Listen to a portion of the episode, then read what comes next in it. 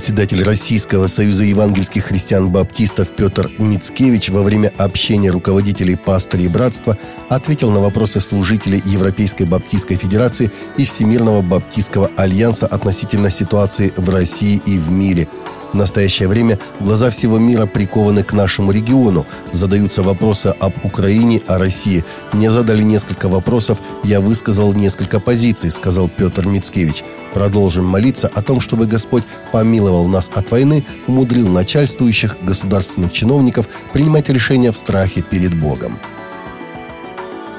Центр изучения глобального христианства теологической семинарии Гордона Конвилла опубликовал документ «Статус глобального христианства» за 2022 год в Международном бюллетене исследований миссии – Согласно исследованию, мир становится более религиозным, потому что христианство растет быстрее – 1,17% в год, чем атеизм – 0,22%. Однако оно растет медленнее, чем ислам – 1,93% и индуизм – 1,21%.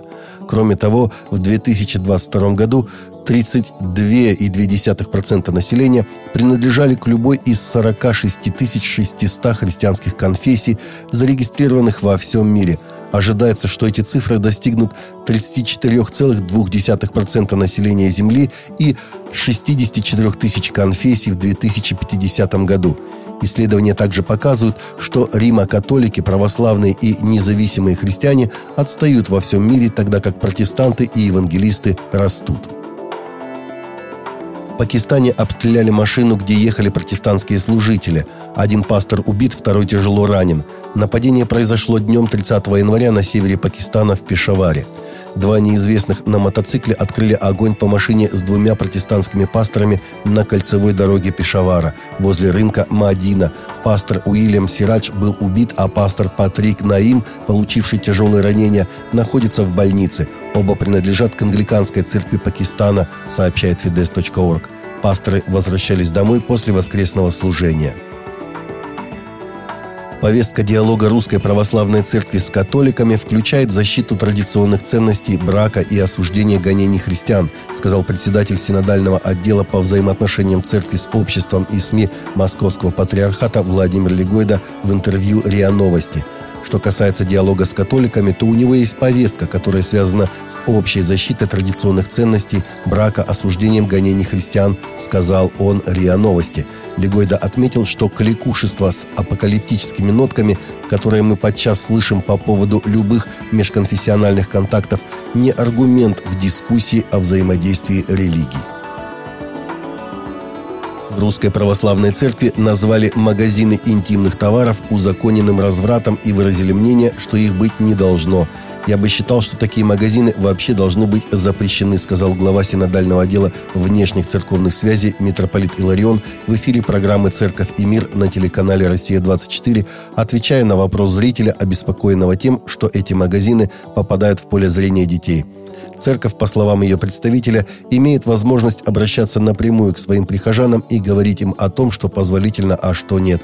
Мы можем сказать своим чадам, что посещение таких магазинов непозволительно, но заставить государственные власти вообще закрыть такие магазины или регулировать вывески, которые на них, или рекламу, которая на них, мы, к сожалению, не можем, отметил митрополит.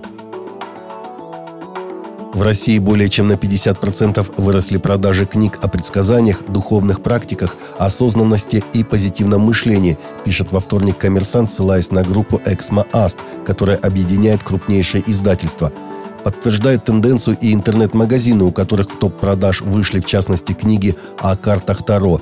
Причиной всплеска интереса к такой литературе может быть нестабильность, возникшая в условиях пандемии и ускоренной цифровизации, считают эксперты.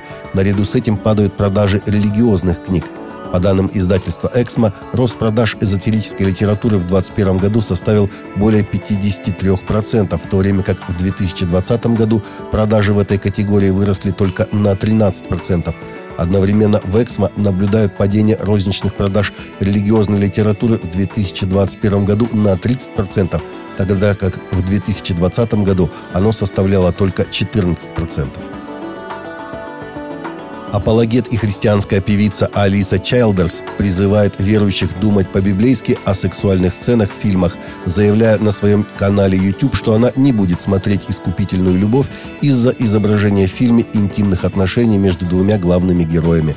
Фильм основан на одноименной книге и был вдохновлен библейской книгой Оси. В нем рассказывается история мужчины Михаэля Оси, который стремится вступить в брак с женщиной по имени Энджел, хотя она проститутка. Фильм имеет рейтинг PG-13 за зрелый тематический контент, сексуальный контент, частичную наготу и сильный насильственный контент. Он также включает в себя сцены в спальне между двумя персонажами после того, как они поженятся. Полицейский получил компенсацию в размере 75 тысяч долларов от города Луисвилл, штат Кентукки, после того, как его отстранили от работы за участие в молитвенном бдении рядом с клиникой для абортов. Шренгер и его отец присутствовали на молитвенном бдении в рамках кампании «40 дней за жизнь», где молитвенное бдение проходило за пределами женского хирургического центра EMW. Мультиплатиновая рок-группа Skillet выпустила свой 11-й студийный альбом в этом месяце под названием «Dominion», а ее фронтмен Джон Купер призвал христиан жить в свободе во Христе, несмотря на расходы и затраты. Но истинная свобода обретается только в господстве Иисуса Христа, заявил Купер. У Купера также есть популярный канал на YouTube, и он использует эту платформу, чтобы говорить о своей вере и регулярно делиться своими мыслями о текущих событиях. С момента создания канала музыкант столкнулся с большой негативной реакцией на его библейские позиции. Таковы наши новости на сегодня. Новости взяты из открытых источников. Всегда молитесь о полученной информации.